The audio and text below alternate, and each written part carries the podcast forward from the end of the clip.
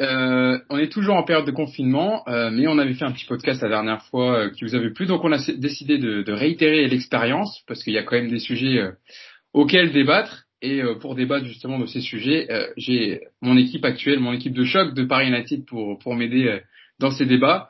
je vais vous présenter mon équipe tout d'abord avant de parler du programme. Tout d'abord évidemment, Mousse, comment ça va Mousse? Comment se passe ce confinement? Depuis la dernière fois Toujours pareil Salut Hugo, salut Clément, salut Yacine. Bah écoute, euh, ouais, ça se passe. Hein. Euh, on est en confinement, on essaie de, on essaie, on respecte le confinement. Euh, voilà, on sort pour faire quelques courses de temps en temps, mais et on attend que ça se passe. Voilà. Yacine Amnel qui était également avec nous lors du, du premier podcast confinement. Comment ça va Yacine? Toi aussi comment le confinement? Bah, comme tout le monde, hein, on, s'ennuie parfois, mais bon, faut, faut, faut prendre son mal en patience. Après, ça devient un petit peu long, mais bon, ah, ça, qu'on n'en est pas sorti, donc on va pas commencer à se, se flinguer le moral. ça devient long sans match de foot, hein, ça commence à être compliqué. Hein. On a, on a envie de notre dose de foot. Hein. Et enfin, celui qui nous fait son retour dans le podcast, il était beaucoup là euh, dans les débuts du, du podcast euh, début septembre, et ensuite il a un agenda parce qu'il travaille beaucoup, notamment à CNews, il a un emploi du temps un peu décalé pour les enregistrements, mais là il a le temps évidemment, comme il est confiné aussi chez lui. C'est Clément Pernia. Comment ça va Clément? Salut Hugo, euh, content de revenir. Et, euh, et, non, je suis pas confiné chez moi parce que je travaille moi. Euh, Nous chez travaille on, travaille. avec des horaires aménagés, on va dire. Ouais, bah t'as vu, j'ai pu peaufiner mon bronzage un peu, donc c'est. ouais, parce que vous, vous voyez pas les gens qui vont qui vont écouter ce podcast, mais nous on se, on se voit en visio, en vidéo, donc on, on a les visages, j'ai les visages de mes, de mes partenaires en face de moi. Bon les amis, du coup, pendant ce, ce, ce, podcast, je vais vous détailler le programme, ce dont on va parler. On va commencer tout d'abord sur, sur les droits TV, qui font beaucoup de débats euh, en Ligue 1, sur le fait que les diffuseurs télé, euh, Canal+, et Bein Sport, euh, ont décidé d'annuler le versement des droits. On en discutera et on parlera notamment de la délégation de, de quatre présidents qui ont été choisis pour aller discuter avec ces diffuseurs. Ensuite, on parlera du, de la possible reprise de la Ligue des Champions. L'UEFA qui étudie plusieurs scénarios de reprise, et notamment en, en août, possiblement en août avec euh, possiblement peut-être un dernier carré, enfin un aménagement de, de des dates et euh, de, de, la, de, le déroulement de la compétition. Et on terminera par euh, un peu de mercato car les rumeurs continuent de circuler, notamment sur sur Mauro Icardi, sur Edinson Cavani, et on parlera aussi de, de Thomas Tourel. qui pourrait être remplacé évidemment à la fin de saison, l'entraîneur allemand qui lui reste seulement un an de contrat. Donc je le disais, on va commencer avec avec les droits TV qui font beaucoup de débats en ce moment en Ligue 1. Hein, comme je disais, les différentes télé, Canal+, et EBN Sport, qui ont décidé d'annuler les versements des droits à télé à cause de, justement de la suspension du championnat liée à, la crise sanitaire. Mais on le sait, ces droits TV sont cruciaux pour la bonne santé financière des clubs de Ligue 1. Canal+, notamment, qui doit verser, qui doit encore verser 110 euh, millions d'euros à la LFP. Et ensuite, il y a 43 millions d'euros de ces 110 qui sont redistribués aux clubs de Ligue 1, qui en ont évidemment besoin pour le bon fonctionnement des clubs. Euh, et pour tenter de trouver un accord, donc le syndicat des clubs de Ligue 1, euh, leur nom c'est Première Ligue, ils ont choisi une délégation de quatre présidents euh, pour tenter de trouver un arrangement, dont alors je, vous les cite Jean-Pierre River, le président de Nice, Olivier Sadran, celui de Toulouse, Jacques-Henri Hérault, le président de l'Olympique de Marseille, et le président parisien Nasser Al-Khelaifi, qui a pris beaucoup de recul dans l'espace médiatique et sportif du PSG depuis le retour de Leonardo. malgré le fait qu'il soit aussi patron du, de Bein Media Group, la maison mère de Bein Sport, il a la confiance de, de ses autres homologue. Euh, c'est, il est choisi, enfin, dans les déclarations en tout cas qui reviennent des autres présidents, on dit qu'ils ils ont beaucoup confiance en Nasser Al-Khelaifi. Euh, je cite Bernard Cayazo, qui est justement président de ce syndicat. Il dit Je ne suis pas sûr qu'à la place de Nasser, dans la même situation, beaucoup auraient accepté la mission. De sa part, ça montre un courage et une vraie volonté de défendre l'intérêt du football français. Si nous avions un seul doute sur son engagement, nous ne l'aurions pas désigné. C'est quand même un message fort envoyé de la part des clubs de Ligue 1. Yacine, je veux t'en vers toi en premier.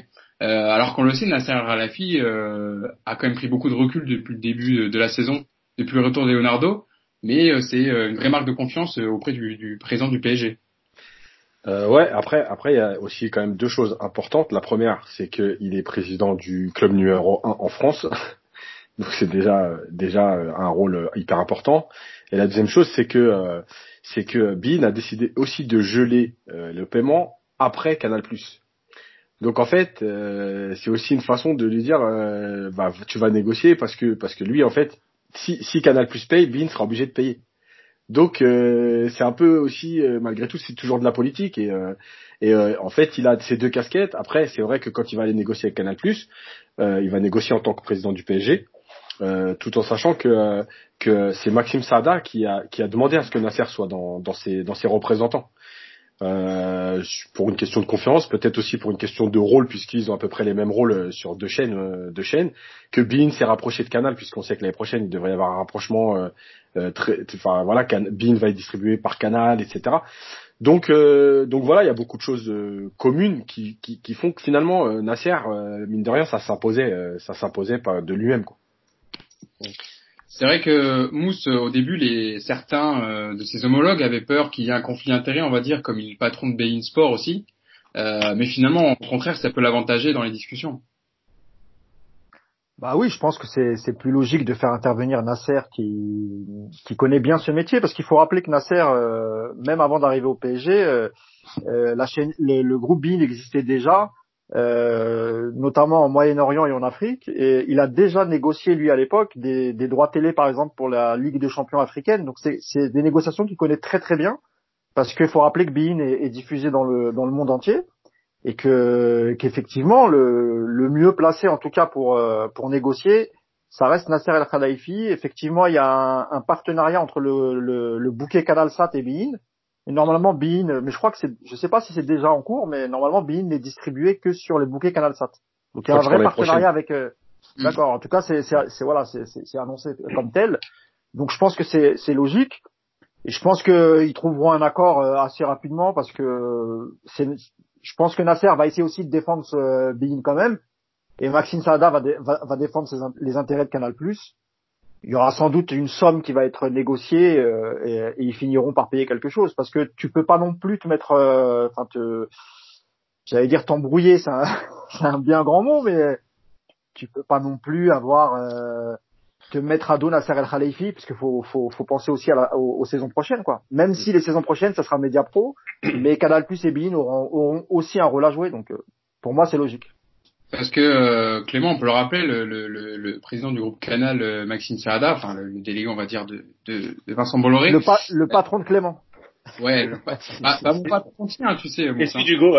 Ah bah oui aussi, pardon, bah oui. Euh, Maxime Sarada, euh, dans l'émission de dans l'émission d'Europe 1 de, de Philippe Vandel, que Canal Plus n'était pas une banque et il n'avait pas assuré la trésorerie des, des clubs français. Euh, avec l'arrêt du championnat. Donc évidemment que ça va être, il va y avoir un vrai euh, deal à, à faire pour trouver un accord entre les deux parties. C'est dur de lui donner tort à Maxime Salada pour le coup. Hein. C'est vrai qu'il a, il paye pour une prestation qui ne va pas être diffusée, donc c'est quelque part euh, n'importe qui à sa place aurait aurait dit la même chose. Euh, il y a une chose aussi pour revenir sur ce que vous disiez sur Nasser, c'est qu'aujourd'hui les droits télé, s'ils sont à un tel montant, et notamment les, les nouveaux droits négociés, c'est grâce au PSG donc euh, notamment à Neymar et Mbappé. Donc si c'est Nasser qui est envoyé au front, c'est quelque part c'est logique. Euh, autre chose aussi, c'est vrai que le PSG a intérêt à ce que la ce que la Ligue 1 reste compétitive. On le sait depuis qu'ils sont arrivés, euh, depuis que les dirigeants qataris sont arrivés en France. Et c'est vrai que si les droits télé ne sont pas versés, euh, il y a beaucoup beaucoup de clubs, dont Marseille par exemple, qui vont se retrouver en difficulté financière. Et ça, c'est pas non plus à l'intérêt du PSG. Donc, euh, sachant que Nasser est, est patron de Bein, Bean devrait, il devrait y avoir un accord avec Bean, ce qui pourrait inciter Canal à, à être un peu plus euh, sympa entre guillemets dans les négociations. Il y avait aussi surtout une, un reproche aussi des, des, abonnés dans le sens euh, où on disait que euh, voilà. Juste un mot, euh, Hugo, juste un mot. Le, le Nasser il est président de Bein Media Group et le président de Bein France, c'est un très très très bon ami à, à Nasser Khalafi. Il s'appelle Youssef Obaidi. Mm. Donc euh, il y a aussi de ça aussi, tu vois. Mm. Pardon Clément. Oui, bien sûr. Ils sont, ils ont, j'imagine qu'ils ont conclu l'accord sur le fait de, voilà, de la délégation en fonction des, voilà, des affinités. Parce que par exemple, même Jean-Pierre River, il est assez proche des médias, il fait quand même souvent des, des plateaux télé et autres. Donc ça joue aussi évidemment, je pense, dans le fait de, de les avoir choisis. Euh, oui, je disais qu'il y a aussi évidemment les abonnés, enfin le, reproche aussi des abonnés, c'était surtout que Maxime Sada de sa part dit que voilà, évidemment qu'ils vont pas payer pour les clubs de français alors que les championnats sont, que le championnat est arrêté. Mais les abonnés, eux, réclament aussi le fait que les abonnements peut-être soient euh, arrêtés, puisqu'évidemment, eux non plus ne respectent pas leur part du contrat. Donc c'est vrai qu'il y a toute une logistique et ça, ça impacte tout le monde. Euh, j'ai noté, ouais, Clément, tu voulais réagir? Ouais, je dis l'offre cinéma de, de Canal est pas mal en ce moment. Et c'est vrai que c'est, là-dessus que va se défendre Canal aussi. Hein. À un moment donné, ils vont dire, nous, on dit, on propose pas que le foot dans notre offre. C'est vrai qu'il y en a qui beaucoup qui souscrivent Canal que pour le foot, mais eux, ils vont dire, bah attendez, euh, nous, euh, nous, on n'est pas bin quoi. On a du cinéma, on a d'autres d'autres programmes, et à un moment donné, vous payez aussi pour tout ce qu'on vous offre. Euh, voilà, petite dédicace à Bureau Bureau des légendes qui vient de sortir. voilà, il y a il y a beaucoup de programmes qui sont qui sont proposés. Mais bon, ça c'est un autre débat. Il y a aussi Disney Plus qui arrive pour, pour la petite Euh, il y avait une déclaration intéressante que j'ai notée de, de Daniel Riolo à ce sujet dans l'after sur RMC. Alors après, euh, vous me direz si vous êtes plutôt d'accord avec lui ou pas. Je vous donne sa citation et ensuite Yacine, vous réagirez Mousse et, Clément dessus. Euh, au propos du fait que c'est Nasser Al-Khalafi qui était choisi. Alors je cite, ce sont les présidents qui ont dit à Nasser d'y aller. Euh, Al-Khalafi a répondu euh, OK. Pourquoi? Alors de une, parce qu'on juge qu'il est compétent sur, les dossiers, ces dossiers. De deux, parce qu'il n'aura pas de mal à dire à Bein, allonge l'oseille Coco, parce que tous les clubs en ont besoin. Tu fais déjà des deals avec Canal+, tu en as fait pour la saison prochaine, tu es en business. La situation est aujourd'hui tellement critique pour les clubs français. Pourquoi ne pas envoyer celui qui maîtrise le mieux le dossier? Et puis il y a ce que certains présidents ont dit. Je veux bien qu'on soit anti-Qatar, qu'on dise qu'ils font cela dans leur intérêt comme tout le monde. Mais Nasser Al-Khelaifi, ça fait maintenant 8 ans qu'il est avec nous. C'est un mec qui fait partie de la famille du football français. C'est un mec qui s'entend très bien avec Nicolas, River, Cayasso, donc d'autres présidents de Ligue 1. Il s'entend bien avec les mecs de l'OM, avec tout le monde, il est respecté. Et s'il a envie de bosser pour sauver, et il a envie de bosser pour sauver le football français, pourquoi on lui aurait dit non? C'est aussi intéressant, Yacine, cette déclaration, euh, voilà, d'un peu de ce que disent les présidents en off, en coulisses, sur le fait d'avoir choisi Nasser Khalafi, qui est, voilà, depuis 8 ans quand même dans le paysage médiatique français et qui aide euh, au bon fonctionnement du foot français. Ouais, et puis, et puis il a aidé notamment euh, avec Bean, puisque c'est grâce à Bean aussi euh, que les droits télé ont augmenté, puisque ça donnait, ça faisait un concurrent à Canal. Euh, c'est aussi par les joueurs qu'a ramené le PSG que les droits télé ont augmenté. Et j'ajouterai une dernière chose aussi, c'est qu'il faut pas oublier qu'en fait ce dernier versement, euh, il concerne en majorité les clubs qui ont les plus grosses euh, rentrées euh, de droits télé. Parce qu'en fait, les deux premiers les, versements... Les dix premiers, à peu près, les dix premiers du plafond. voilà. Hein, en fait, les deux premiers versements, ils sont à peu près reversés à égalité. Donc ceux qui ont moins de droits, ils ont déjà pratiquement touché toute leur somme. Et en fait, ce dernier versement, il concerne surtout les gros clubs qui ont les plus gros droits télé et qui vont en fait finir la saison avec ces droits télé là. Euh, donc en fait, il remplit toutes les cases quelque part et, euh, effectivement, il, est là depuis depuis dix ans et euh, et, euh, et, il a montré malgré tout que qu'il se comportait plutôt bien. et notamment, je pense qu'il y a, il y, a, il y a une chose qui a fait aussi la différence, par exemple, par rapport à Jean-Michel Aulas, c'est que Nasser Al-Khalifi n'attaque jamais les autres clubs, malgré tout. quel que soit le calendrier, quel que soit les, les, les, les, ce, que, ce qui pourrait coûter au PSG, il attaque jamais les auautres clubs. Et, euh, et Jean-Michel Aulas, il a, il a perdu quand même euh, une grosse crédibilité dans, dans ses déclarations euh, depuis plusieurs années, mais notamment les dernières au, au début du, du, du, du, coronavirus. Et, et le fait qu'il ait été écarté comme ça, ça montre aussi que y a, tout le monde en a un peu marre en fait. Parce que tout le monde réclame de la solidarité, on veut plus de droits, on veut partager, mais en même temps, il y a quelqu'un au-dessus qui, qui prêche que pour sa paroisse. Voilà, lui, il est là pour attaquer les clubs. Il attaque Marseille, il attaque Paris. Donc, donc c'est aussi un désaveu pour lui. Et finalement, euh, Al-Khalifi, il, remplissait toutes les cases aussi dans ce consensus, c'est-à-dire que quand on entend les autres présidents parler d'Al-Khalifi, euh, ils en disent que du bien, que ce soit le président de Montpellier, le président de Nice, le président de Marseille, euh, le président de Nîmes. Voilà, il s'est toujours bien comporté quand il reçoit les équipes, quelles qu'elles soient. Donc, euh, je pense que c'était en toute logique que finalement, c'était, enfin, il a fait le consensus autour de lui, quoi. Puis en plus, euh, pour, pour, pour ajouter un élément en plus de ce que dit Yacine, euh, Mousse, c'est vrai que Nasser Al-Khelaifi, c'est jamais un président qui a voulu occuper l'espace euh, médiatique plus que ça, il n'en a pas besoin. Et donc s'il fait s'il fait euh, ça, c'est vraiment pour aider le football français à ce que voilà, pour la bonne santé des, de certains clubs français qui sont en détresse financièrement avec l'arrêt du championnat pour payer ses employés. Encore une fois, c'est un sujet. Bah, en fait, ce qu'a dit Riolo, c'est ce qu'on a dit en en préambule quand tu nous as posé la question, c'est que c'est le mieux placé puisque c'est son cœur de métier en fait encore une fois, avant, avant qu'il soit le, président du, du Paris Saint-Germain, c'est exactement ce qu'il faisait euh, déjà avec euh, avec QSI, il me semble. Euh, je vous ai parlé tout à l'heure des, par exemple, des droits télé de la Ligue des Champions africaine, et, et pareil pour les droits télé sur des championnats comme des, des du cyclisme, enfin des, des, des droits sportifs sur le cyclisme, sur le tennis, il y a des tournois maintenant à Doha, etc., etc. Et tout ça, c'est diffusé sur sur la chaîne BIN. Donc Daniel Riolo a, a, tout à fait raison. Et, euh, et je rejoins aussi Yacine sur le fait qu'il est très très apprécié par tous les autres euh, présidents de groupe, à part Jean-Michel Aulas. Et quand je dis ça, je dis pas qu'il a des griefs euh, contre Nasser, l'être humain, mais plutôt ce qu'il représente, c'est-à-dire beaucoup d'argent, représentant d'un État, etc. Et c'est vrai que c'est curieux de pas voir Jean-Michel, oui Jean-Michel Aulas faire partie de de des, des présidents qui sont voilà de la délégation de présidents qui est censée euh, négocier. C'est c'est curieux mais en même temps je rejoins Yacine c'est c'est normal. Parce qu'il n'a pas été solidaire au début de au début du confinement et du, du Covid 19 et ça a été le seul président à vouloir euh, qu'on stoppe le le championnat et qu'on garde le classement de la saison dernière parce que la saison dernière je, il était qualifié pour la Ligue des Champions donc euh, donc voilà. Donc c'est normal pour moi ouais, tout à fait. Non mais c'est vrai euh, Clément que Jean-Michel, enfin dans la fin de la déclaration de d'ailleurs de Daniel Riolo, je l'avais pas repris, où il dit euh, il ne voulait pas d'Olas en tant que représentant parce qu'ils ils ne peuvent, ils ne font plus confiance en fait. Ils, ne pensent pas qu'ils pourraient voilà euh, parler au nom de tous les clubs de Ligue 1 et Ligue 2 euh, représentés par l'AFP, mais voilà plutôt prêcher sa paroisse et on l'a vu notamment en début de, la crise sanitaire où il voulait plutôt euh, un arrêt du championnat total. ouais, c'est ça, Mousse a tout dit en fait sur sur Roland, c'est-à-dire qu'il est trop pris dans les conflits euh, euh, lyonnais, marseillais, etc. Il est trop pris euh, au, au, au, bagarre à chaque fois avec les autres clubs pour être un élément phare des négociations. Après, moi je trouve que ça pose aussi la question de, de la dépendance de la Ligue 1 du Qatar. C'est assez, euh, si on y pense un peu, c'est quand même assez grave. C'est-à-dire que tous les droits télé aujourd'hui sont négociés qui dit droit télé dit revenus des clubs sont négociés grâce au Qatar. Là aujourd'hui, il y a un problème. On appelle qui? Le représentant du Qatar. Euh, le si aujourd'hui il y, a, y a une telle médiatisation de la Ligue 1, je dis telle parce que ça reste encore l'un des cinq grands championnats euh, diffusés au monde, c'est parce qu'il y a le Qatar.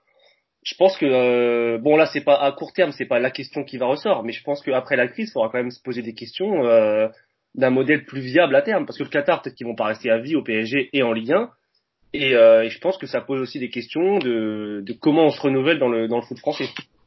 Yacine pose aussi cette question? Sans, sans, aller trop loin dans la suite du débat, mais euh, il y a aussi euh, une question qui va arriver très vite. Euh, je pense qu'on y reviendra dans un prochain podcast parce que ça va arriver vite. C'est euh, Mediapro, parce que malgré tout, Mediapro, faut savoir ce qui s'est passé en Italie, c'est-à-dire qu'ils avaient gagné les premiers droits télé, enfin ils avaient acquis les droits télé, euh, qui n'avaient pas eu toutes les garanties financières et qui les droits télé ont été relancés sur le marché et qui les ont perdus, qu'il y a eu des doutes depuis plusieurs semaines sur euh, ce qu'ils veulent faire, une chaîne, à combien, euh, est-ce qu'ils ont les moyens de payer, et en fait avec tout ce retard aussi, quelle va être l'attitude de Mediapro, à savoir qu'ils ont acheté un championnat qui doit débuter début août, est-ce qu'il va débuter début août, est-ce qu'ils ont, enfin, il y a tout ça, et, et déjà qu'on avait des doutes sur le, leur, leur, leur capacité à payer la somme qu'ils ont voulu mettre pour avoir les droits, euh, c'est aussi un problème qui va se poser parce que avec le, le, le, les problèmes économiques qui vont se créer là pour euh, plusieurs semaines, parce que les billetteries qui ne fonctionnent plus, etc., et peut-être même un championnat qui va reprendre à huis clos, donc moins d'argent de rentrée, quid de Media Pro derrière, et, et, ça va être un problème pour le foot français.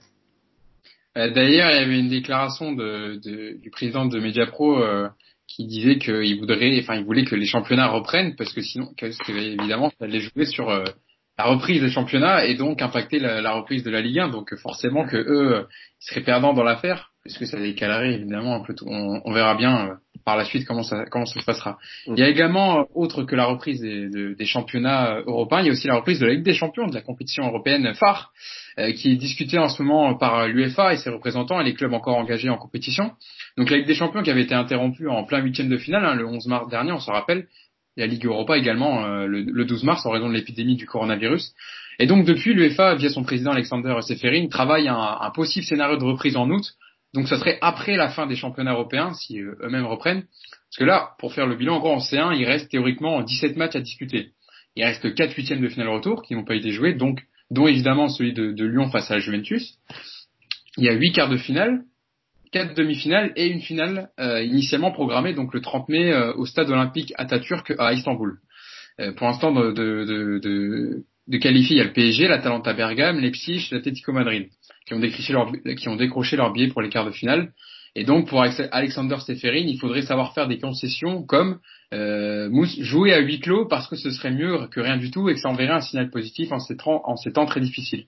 Mais la, la plus grande interrogation, c'est bien de connaître le format du tournoi achevé, quoi. Comment ça va se dérouler? Il y a plusieurs pistes qui sont étudiées, comme euh, supprimer les matchs retour à partir des quarts ou jouer tous les matchs en Turquie pour alléger les, les, les, les, les, vols et autres des joueurs, mais pour l'instant, ça reste flou pour la reprise, enfin pour le, le la fin de, de, la Ligue des Champions en tout cas. Bah oui, c'est très très important de finir la, la compétition parce que la, la, Ligue des Champions c'est ce qui fonctionne le mieux en termes d'audimat en fait. Et là on parle en, en mondiovision, hein, c'est pas uniquement en Europe. Hein. La Ligue des Champions elle est suivie sur sur tous les continents, d'où l'importance pour pour Seferin d'absolument terminer cette, cette compétition. Moi je pense qu'il faut absolument euh, annuler les matchs aller-retour. Euh, on est dans une situation grave, il faut essayer de terminer la compétition le plus rapidement possible. Je rappelle que l'euro va être reporté euh, à l'été 2021. Donc si on commence le championnat en retard, en sachant qu'il y a une grosse compétition à, à la fin du championnat, euh, il y aura une densité de matchs incroyable. Peut-être qu'ils vont supprimer euh, la trêve hivernale et les, comme en Angleterre, vu qu'il y a eu beaucoup beaucoup de, de, vacances entre guillemets à cause du confinement, possible qu'il n'y ait pas de trêve. Et, euh, et puis pareil, de toute façon il y a il y a d'autres sujets où, il y aura, où ce sera problématique, il y aura aussi le mercato, etc. Mais pour rester sur la Ligue des Champions, j'imagine, moi, ce que j'aimerais en fait, l'idéal, c'est de faire une sorte de tournoi sur, euh, je sais pas, moi, sur 15 jours, euh, peut-être dans une seule ville, et que tout le monde se rencontre. À partir d'écart, on fait juste des matchs uniques, et ça irait, ça irait beaucoup plus vite. Alors ben. peut-être qu'elle aura pas la même saveur. Euh, le club qui va la gagner, on va dire ah ouais, mais c'était une année bizarre, ça a été faussé, il n'y a pas eu de match aller-retour mais au moins la compétition elle sera achevée et il y aura un vainqueur. Et ça c'est très important je pense. Bah, euh, de toute façon, nous, c'est ce qui est réfléchi aussi, hein, c'est ça, parce qu'il y a évidemment, il y aurait 17 matchs en 30 jours, en un mois sur route, donc ça serait une cadence assez infernale. Et pour éviter justement la, la, multiplication des matchs et des vols et augmenter le, le, temps de récupération des joueurs, on va dire, donc la fin de la compétition pourrait avoir lieu dans un pays, comme je le disais, ça serait la Turquie où se déroule la finale, au moins à partir de demi-finale, et donc de supprimer à partir des quarts les matchs euh, aller-retour donc ça supprimerait six matchs en tout. Ah, il, faut, il, faudrait que Turcs acceptent, il, faudrait que les Turcs acceptent, notamment que les équipes italiennes arrivent sur leur sol et, et, tu peux pas les forcer. Hein. C'est ça le, le, problème, tu vois. C'est-à-dire qu'il y a des pays comme l'Espagne et l'Italie et même la France, hein, euh, on est pas, pas mal touchés. Ces trois pays, euh, t'imagines, t'es le gouvernement turc qui dit attends, euh, on n'a pas beaucoup de cas chez nous, même si on est sur une phase descendante de la propagation ils prennent un risque. Donc, euh, est-ce que les Turcs accepteront eux qu'on farmé leurs frontières assez tôt? Euh, Je suis pas sûr. Hein. Donc, euh, ça aussi, je pense que ça, ça, ça va se négocier. Il faudra peut-être trouver un pays, le pays peut-être où il y a le moins de cas. Je sais pas. Peut-être l'Autriche, la Suisse. tu vois. Non, l'Allemagne. apparemment, a priori, la, en Bundesliga, ils ont repris les, les entraînements collectifs. C'est bien ça. Ouais, je, voulais, je, voulais, venir, je voulais venir justement. C'est-à-dire que Bon, déjà là, là, on, on parle le scénario de Seferin, c'est si tout va bien. Pour l'instant, on est tous chez nous et ah, évidemment, euh, on n'est on pas déconfinés. Et il y a une, il y a une chose dont, dont on n'a pas parlé, c'est qu'on va tous être, finir par être déconfinés, mais le déconfinement va pas signifier l'ouverture des frontières entre les pays. Et ça, ça va être un autre problème entre pour les pour les coupes d'Europe. Autre chose, et là, on vient à ce que tu viens de dire, Mousse, c'est que va y avoir la question de l'équité sportive. Là, on a entendu Olivier Véran cette semaine dire pas d'exception pour les euh, sportifs. Or, on vient d'apprendre que l'Allemagne, ils voulaient reprendre en mai. Donc à un moment donné, ça va être compliqué quand même. Si euh, le Bayern, ils arrivent en pleine bourre euh, début août euh, pour jouer leur, leur huitième et leur quart de finale, et que, allez, je donne un exemple, la Juventus Turin, ils arrivent avec une semaine d'entraînement, ça, ça risque de, de poser problème quand même. Donc je sais pas, moi j'ai, à l'instar un peu du Tour de France, j'ai du mal à concevoir une fin de Ligue des Champions à huis clos. Ça me paraît compliqué parce que l'essence même de la Ligue des Champions, on l'a vu, c'est les scénarios incroyables, les matchs retour avec le public, etc. Bon, euh, je pense qu'on peut céder sur les matchs retour. Je pense qu'il se peut que ça se ça se joue que sur match aller. En revanche, le sans public, ça me paraît être. Ouais, mais euh, Clément, tu tu penses pas que pour pour les joueurs professionnels et pour justement qu'ils puissent finir cette Ligue des Champions, peut-être qu'ils vont créer un système, peut-être qu'ils vont faire. Mais je pense que déjà les joueurs ont été dépistés de toute façon, donc on sait qui est contaminé, qui est positif, qui ne l'est pas. Et c'est peut-être aussi. Et on parlait de déconfinement euh, progressif là pour la société en général si imaginons que ça, ça, se passe en août, les derniers matchs de Ligue des Champions, peut-être que d'ici là sera déconfiné, peut-être qu'il y aura un remède qui aura été trouvé, euh, ou un système de dépistage à l'entrée des, des, stades, comme on a pu voir en Asie, en prenant, enfin j'imagine plusieurs options, en prenant les températures, etc. Donc peut-être que ça, peut-être final, ou peut-être ils garderont que la finale avec du public, c'est possible, et les autres matchs, euh, tu vois, essayer de gagner un peu de temps et fin août, peut-être la situation sera beaucoup moins grave et effectivement, on pourra peut-être réunir encore une fois de plus des gens pour assister à un match de foot et en l'occurrence à la finale de, de, Ligue des Champions. Et puis il y a aussi la question, euh, juste un dernier mot, la question de jouer la finale en Turquie ou pas. C'est-à-dire que la Turquie, euh, ah comme tu le disais, euh, c'est loin la Turquie. C'est pas c'est pas la porte d'à côté. Euh, on, finalement, la Turquie c'est l'Europe, mais c'est pas vraiment l'Europe. Euh, Qu'est-ce qu'on sait de la Turquie? Est-ce que Erdogan il va vouloir accueillir euh, tous les pays européens contaminés, euh, faire déplacer des milliers de supporters en Turquie? Moi, je serais plus d'avis de le faire tout ça à Munich, par exemple. L'Allemagne a un pays beaucoup moins touché par le Covid. Munich, c'est à la portée de tous les pays, c'est pas loin. Euh, c'est plus sécurisé. Mais, mais, mais Clément, là, Angela, Angela Merkel aussi peut se poser la question. Elle peut se dire non, mais nous on n'a pas beaucoup de cas, vous allez tous venir. euh, tu vois ce que je veux dire? Mm, ouais, je sais pas. Après, après, la différence, Mousse, c'est que en Allemagne, eux, euh, ils ont pas tardé dans le dépistage, c'est-à-dire qu'ils ont testé les gens euh, très rapidement parce qu'ils avaient, une- ils avaient déjà des tests de, de côté, euh, contrairement en France, et que donc ils ont pu mettre les gens rapidement en quarantaine qui étaient touchés. Bon, voilà, on s'égare un peu dans le débat, mais c'est pour dire euh, la, la situation en Non, Allemagne. mais ça fait partie du débat, évidemment. évidemment. Yacine, le nœud du problème, en vrai, comme le disait un peu Clément et Mousse, c'est euh, la préparation physique, comme on en, on en parlait euh, lors du premier podcast euh, confinement, on va dire, sur la reprise po- potentielle des joueurs. C'est-à-dire qu'il y a des équipes qui vont reprendre avant d'autres, donc le décalage de- des préparations physiques pour la reprise de- des matchs va être complètement décalé. Mais en fait, alors le premier, le premier vrai nœud du problème, c'est il est économique, c'est-à-dire qu'ils veulent finir avec des champions pour prendre le, le- les, pour pas avoir à rembourser, en fait, parce que la Ligue des Champions, les, les, les chaînes payent avant, en début de saison, donc en fait, pour pas avoir à rembourser, euh, bah, les chaînes de télé, les diffuseurs. Ça, c'est la première chose. La deuxième chose, effectivement, mais le truc, c'est que si la Ligue des Champions se joue en août, euh, finalement, tout le monde aura, aura assez de temps de préparation. Le vrai problème, en fait, c'est euh, qui euh, qui euh, qui va accueillir, ça c'est clair et net parce que ça c'est un vrai problème. Mais euh, parce qu'il y a beaucoup de choses qui se disent en Allemagne aujourd'hui, il y a une possibilité de voir les matchs reprendre, mais à huis clos pendant un certain temps et peut-être même le début de saison prochaine. Donc encore une fois, si eux décident de jouer leur championnat à huis clos, ils vont sûrement pas accueillir une Coupe d'Europe avec des, des, des gens qui viennent de plusieurs pays européens contaminés en plus. Euh, je pense surtout qu'en en, en vrai, faut moi je pense que les erreurs que, que, que font tout le monde, mais que surtout l'UEFA, euh, en fait, faut arrêter de donner des dates. C'est-à-dire que de dire euh, on va reprendre, faut que ça finisse le 3 août, faut- parce que aujourd'hui on sait rien du tout. Euh, rien qu'en France, on nous annonce un pic toutes les semaines. Finalement, on nous dit que c'est pas maintenant le pic et on va là, on- ça va être un peu plus tard. Qu'on nous annonce un déconfinement pour début mai, finalement fin mai, finalement peut-être encore plus tard. Donc en fait, faut arrêter de, faut juste se dire quel est l'objectif? Faut qu'on finisse ou pas? Oui. Ok. Alors maintenant, on va attendre de voir quand est-ce que tout va un peu se décanter, euh, euh, que la santé va, va va va prendre le truc et de et de se dire euh, bah finalement si on doit reprendre le 15 août les championnats, on reprendra le 15 août. En fait, le vrai, la vraie question, c'est est-ce qu'on veut finir ou pas? Si l'objectif, quoi qu'il arrive, c'est de finir, faut arrêter de donner des dates parce que finalement, euh, au début, on disait la France va reprendre vers le 4 mai. On voit bien qu'on est déjà le, le 8 avril et qu'il y a de grandes chances que ça reprenne pas le 4 mai. Donc, euh, en fait, faut arrêter de donner des dates parce que dire on va reprendre au mois d'août. Par contre, euh, je pense qu'après, il y a des solutions qui doivent être envisagées. Euh, par exemple, quoi qu'il arrive, tu vois, par exemple sur la saison prochaine, peut-être enlever toutes les coupes nationales des champions des, des pays. Ça va libérer 7, 8 euh, dates qui vont permettre de, de mettre 7, 8 dates de championnat. C'est-à-dire que même si tu reprends tard, tu vas pouvoir condenser. Euh, jouer à la trêve, si tu as encore trois semaines de trêve en décembre, vu qu'en plus euh, on a connu euh, dans les années 90 des hivers très très rudes et que finalement aujourd'hui on se rend bien compte que tout le monde peut jouer en décembre janvier. Donc cette année, euh, prendre ces trois semaines de décembre pour faire des matchs, finalement tu as encore une quinzaine de dates en tout entre les coupes nationales.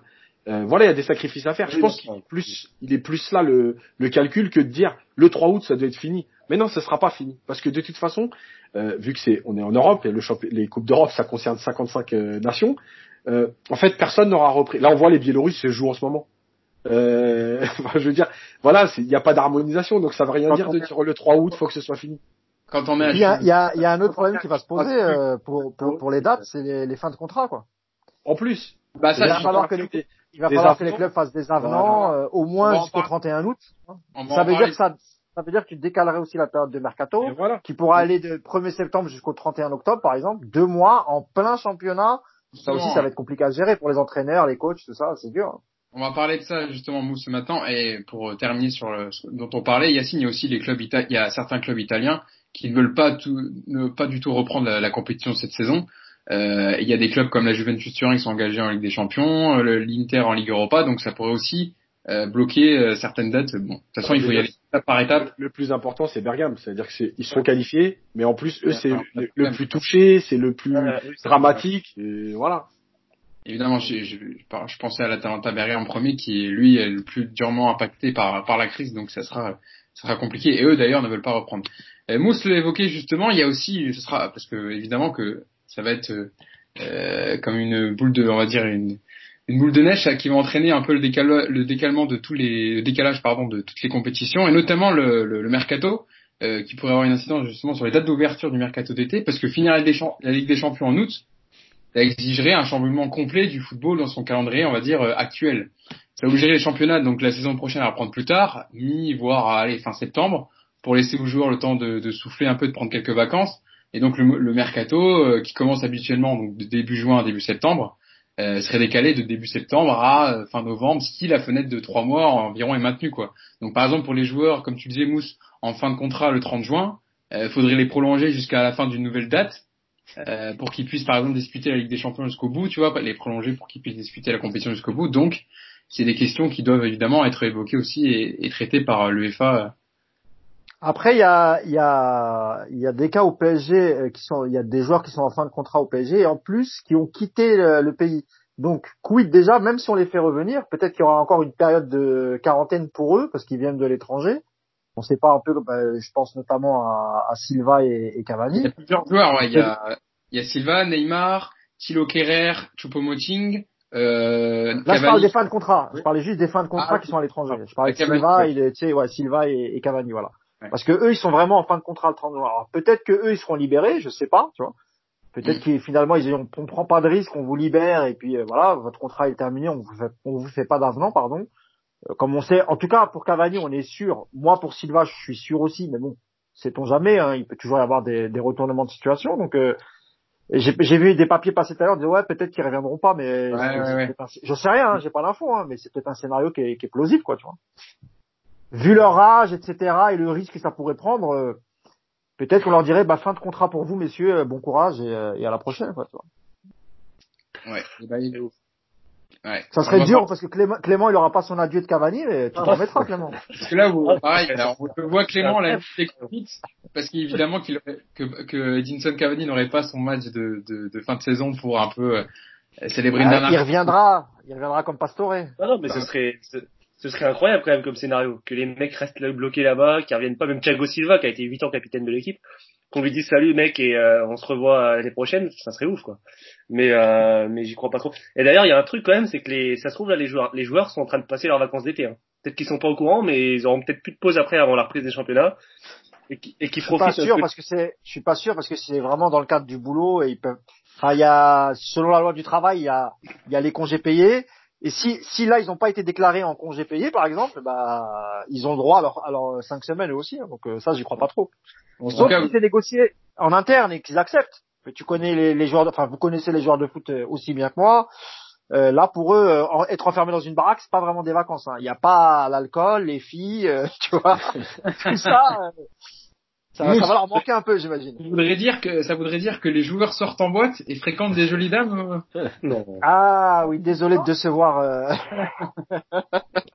Mais oui, malheureusement, il n'y a pas beaucoup de joueurs de foot fidèles. Ça, euh, et en même temps, si on était à leur place, je sais pas si nous-mêmes, voilà. Donc, c'est pas un jugement. Hein. Je pas de notre fidélité, Mousse. Ah, là, j'aimerais bien citer quelques noms et vous seriez peut-être même un peu choqués, mais bon. J'ai pas envie de, de finir au tribunal pour euh, diffamation.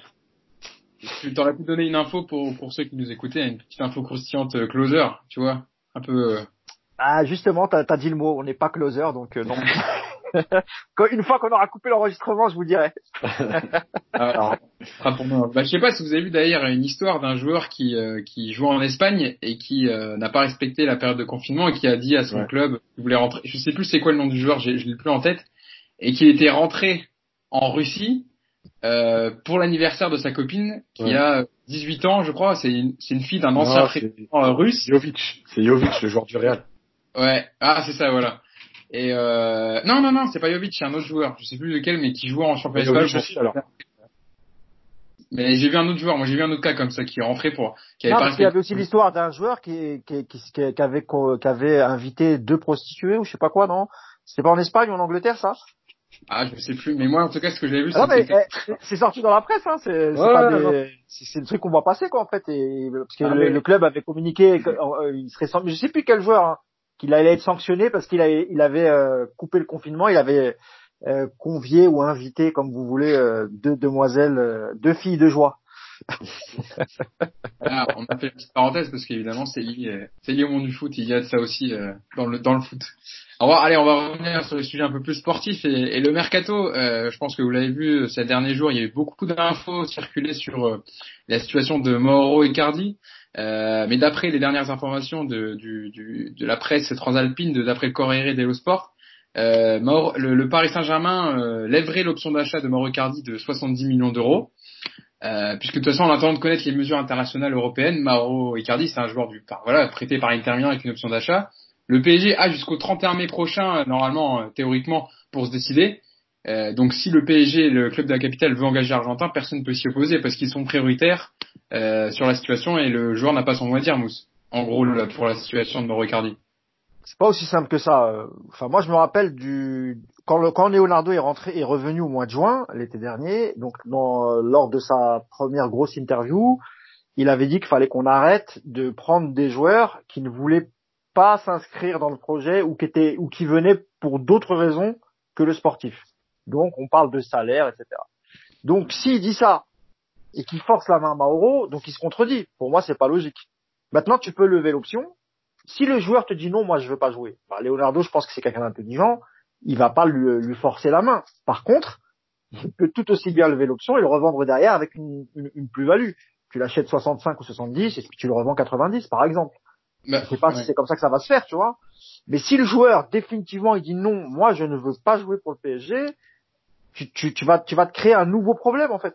Donc ok, t'as as fait une bonne affaire, mais si le joueur fait la gueule, s'il donne pas tout ce qu'il doit donner, etc. Comment tu fais? Maintenant la solution c'est ou bien il a déjà annoncé à Vanda Icardi, son épouse qui lui sert d'agent, que ce serait plus Tourelle euh, l'entraîneur. Ça j'en suis quasiment sûr qu'il lui a annoncé. Est-ce qu'il lui a annoncé déjà l'identité du nouvel entraîneur? Ça, je sais pas parce que il faut- que le, choix de Leonardo soit validé aussi par euh, par Doha. Doha apprécie beaucoup euh, Allegri, ça c'est une certitude. Ils ont essayé déjà de le faire par le passé. Simplement, là, on va se retrouver dans une situation qui est assez inédite, en fait, avec à disposition euh, peut-être trois grands coachs. Donc, t'as as Allegri sûr, Pochettino sûr, et on a beaucoup de doutes sur le sur la poursuite de, de Guardiola à Manchester City. Donc tu vas donc Doha, euh, ils vont regarder ça avec des gros yeux, ils vont se dire attends, il y a trois grands coachs qui sont euh, dispo. Euh, et ils ont beaucoup fantasmé sur Guardiola. Donc euh, voilà, c'est pas euh, l'histoire du coach, c'est pas simple. Et une dernière chose, si par malheur de Doha au Qatar on choisit un, un entraîneur qui serait qui aurait pas les faveurs de Leonardo, ça peut poser un souci à Leonardo et ça pourrait l'inciter à quitter le club aussi. Ouais, c'est une information quand même assez importante. Euh, on en parlait justement tout à l'heure. On avait dit qu'on ferait une petite, euh, voilà, une petite page sur le, le- les, les- entraîneurs possibles qui peuvent arriver au, au Paris Saint-Germain. Mais pour terminer sur la situation de Mauro Icardi, euh, Clément, est-ce que tu penses que soit c'est le futur choix du coach qui dépendra euh, du fait que euh, Mauro Icardi restera au PSG la saison prochaine, ou c'est euh, plutôt Leonardo qui tranchera euh, directement comme le attend, il a eu plein pouvoir, on va dire au PSG.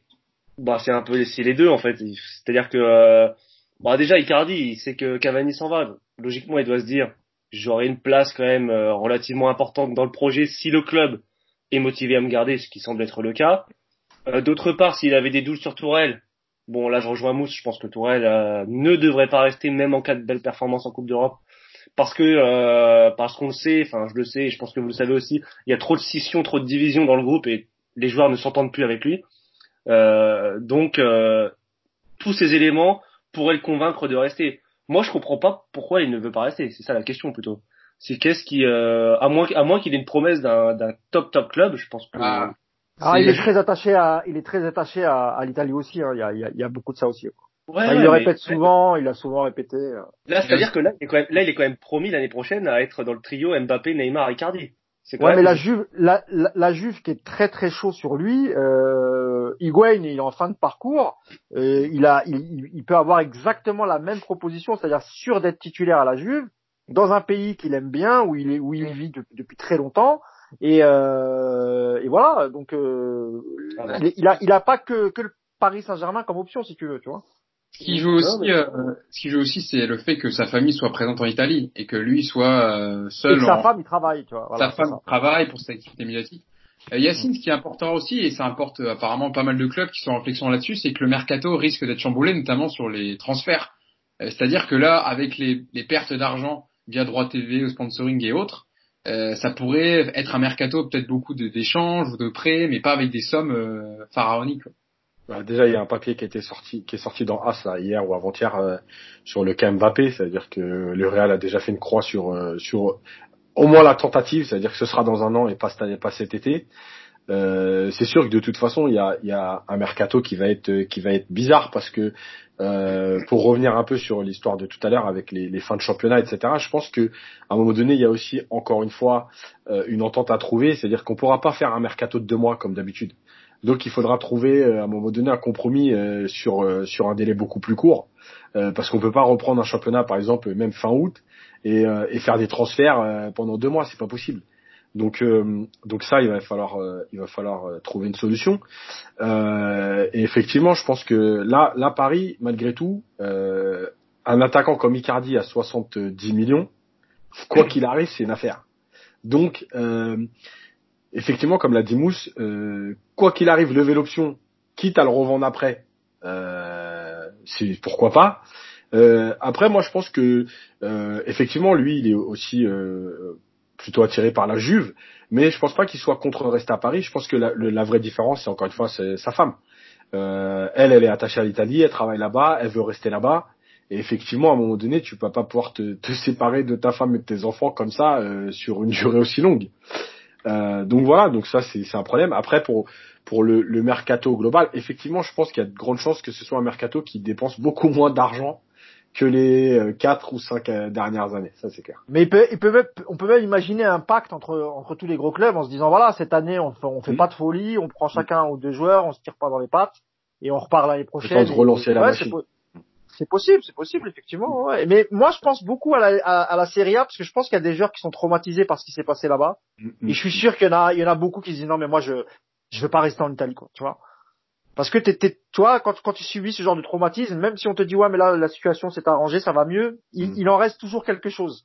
Et je pense qu'il y a beaucoup de joueurs que, tu vois, un mec comme Ronaldo, lui tout de suite il s'est barré au Portugal, tu vois, il est pas resté euh, parce que voilà, il a, j'imagine qu'il a, qu'il a, qu'il a, vraiment flippé. Et en plus il y avait des cas positifs dans, dans l'effectif de la Juve. On, on parle de Dybala euh, et de, et de Matuidi par exemple, même s'ils sont Rugani, même s'ils sont asymptomatiques.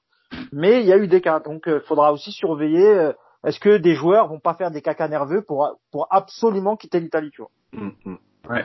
Après, c'est vrai qu'il y a des clubs qui peuvent en tirer, euh, on va dire, pas avantage, mais euh, des clubs comme le Manchester United qui veulent pas vendre, euh, passer des Pogba au Real ou Jadon Sancho de, de, Dortmund qui va être énormément courtisé l'été prochain. C'est vrai que ça pourrait décaler, on va dire, tous les gros transferts potentiels d'un an, quoi. Et Pour je pense que là, ils sont ouverts. Hein. Vu l'année qui vient de passer, en, en se un peu de leur gueule, ouais. ouais. Après, pas faire de suspense. Hein. c'est que comme Manchester euh, ne veut, enfin, ne veut pas le céder à moins de au moins 100, 100 voire 120 millions d'euros, euh, c'est compliqué pour le Real à mon avis. S'ils veulent pas prendre Mbappé, c'est pas pour prendre Pogba à ce tarif, un tarif non, Mbappé, c'est pas 120. ouais. Mbappé, tu multiplies par 3. ouais. Et où va aller Thomas Meunier? Où va aller Thomas Meunier? Ah, on a on a parlé euh, lors du, du dans un podcast euh, Clément sur euh, sur son possi sa possible arrivée à Dortmund. Alors il a dit d'ailleurs dans les on n'en avait pas pris d'en parler mais il a dit euh, à la presse belge très récemment, il me semble Mousse qu'il était il, pour l'instant, il attendait un signe de, de, du PSG pour une prolongation de contrat mais que pour l'instant ça ne venait pas et donc il étudiait les possibles c'est possible. Il a, il a, même, ah, il a, il a même dit je lis des papiers où on m'envoie déjà à Dortmund et c'est pas vrai. je sais pas de qui il parlait. Ah, il faut, il faut, que, il faut que ses potes ils arrêtent de parler aussi. Hein. C'est ses potes qui font fuir les, les, infos. Donc euh, c'est pas. Il faut, il faut d'abord qu'il dise à ses potes, ouais, euh, soyez plus discrets parce que l'info elle vient de son entourage. Hein. Je voulais, je voulais dire en off, je voulais dire de, de, qui ça venait. On va pas le dire ici, mais je vous l'avais dit en off. Donc euh, voilà, moi Meunier, je sais que alors là, on est dans une crise économique. Ça se trouve, Leonardo, en trois semaines, il s'est dit, attends, attends, attends, Moi, les mecs en fin de contrat, les Kurzawa, les Meunier, je vais les prolonger, je vais les vendre cet été 20 millions, on va récupérer un peu d'argent. Qui sait? Parce que dans, moi, je vous le dis, dans l'esprit de Léo, que ce soit Kurzawa ou, ou Meunier, bon, ils partent. Hein. C'est pas des joueurs qui ont été achetés euh, très cher, ils étaient déjà amortis, etc. Donc, il s'est pas cassé la tête. Mais peut-être qu'il y a eu changement d'avis. C'est Julien Ménard de téléfoot, c'est comme ça ça s'appelle, hein, je ne veux pas écorcher son nom, ouais. Qui a tweeté il y a 48 heures, je crois, j'avais vu passer, en disant que malgré euh, le confinement, etc., Leonardo euh, travaillait déjà d'arrache-pied sur le, mercato, et que sa priorité, c'était les dossiers, euh, tu sais, les fins de contrat, Silva, Meunier et, et. Donc c'est bizarre, on dirait qu'il a changé d'avis, enfin si, c'est quand même quelqu'un de bien renseigné, Julien, donc il a sans doute raison, mais ça voudrait dire qu'il a, a, changé d'avis parce que dans son esprit, tout ce beau monde partait à la fin de saison, quoi, tu vois. Mais avec ce qui s'est passé, euh, c'est, une situation qui est assez exceptionnelle, donc euh, je sais pas. D'ailleurs, dans les joueurs en fin de contrat, il y a aussi Edinson Cavani, dont on a parlé un peu tout à l'heure, qui pourrait ne possiblement pas revenir faire sa, fin de, sa fin d'aventure avec le Paris Saint-Germain avec un, on va dire une cérémonie euh, pour lui. Clément ne, ne, ne verse pas de larmes. Euh, il pourrait partir. Alors, il y a son compatriote et euh, ancien joueur du PSG, Christian Rodriguez, passé par le PSG entre 2005 et 2007. On se rappelle de, de uruguayen, qui a dit dans une émission euh, argentine euh, j'ai la permission d'Eddie pour le dire, il va venir à Penarol. Alors Penarol, c'est l'Atlético Penarol, c'est le club uruguayen basé à, Montevideo. C'est le club le, plus titré du pays avec euh, 38 titres de champion, euh, où joue euh, Cristiano Rodriguez. Donc c'est une décision apparemment qui serait motivée par euh, l'envie de, d'Edinson Cavani de se rapprocher des siens. Euh, et d'ailleurs, Edinson Cavani est rentré en Uruguay pour vivre la crise euh, liée à la pandémie de Covid-19 auprès de ses proches euh, en, en Uruguay. Donc c'est alors Mousse, c'est une piste apparemment pour la, sa fin de fin de carrière, mais avant de retourner en Uruguay, de rentrer au pays, il pourrait passer par il y a Naples qui est très intéressé, il y a Atlético Madrid où il y a toujours un contrat apparemment qui l'attend de deux ans avant de finir la boucle, de boucler la boucle en Uruguay chez lui.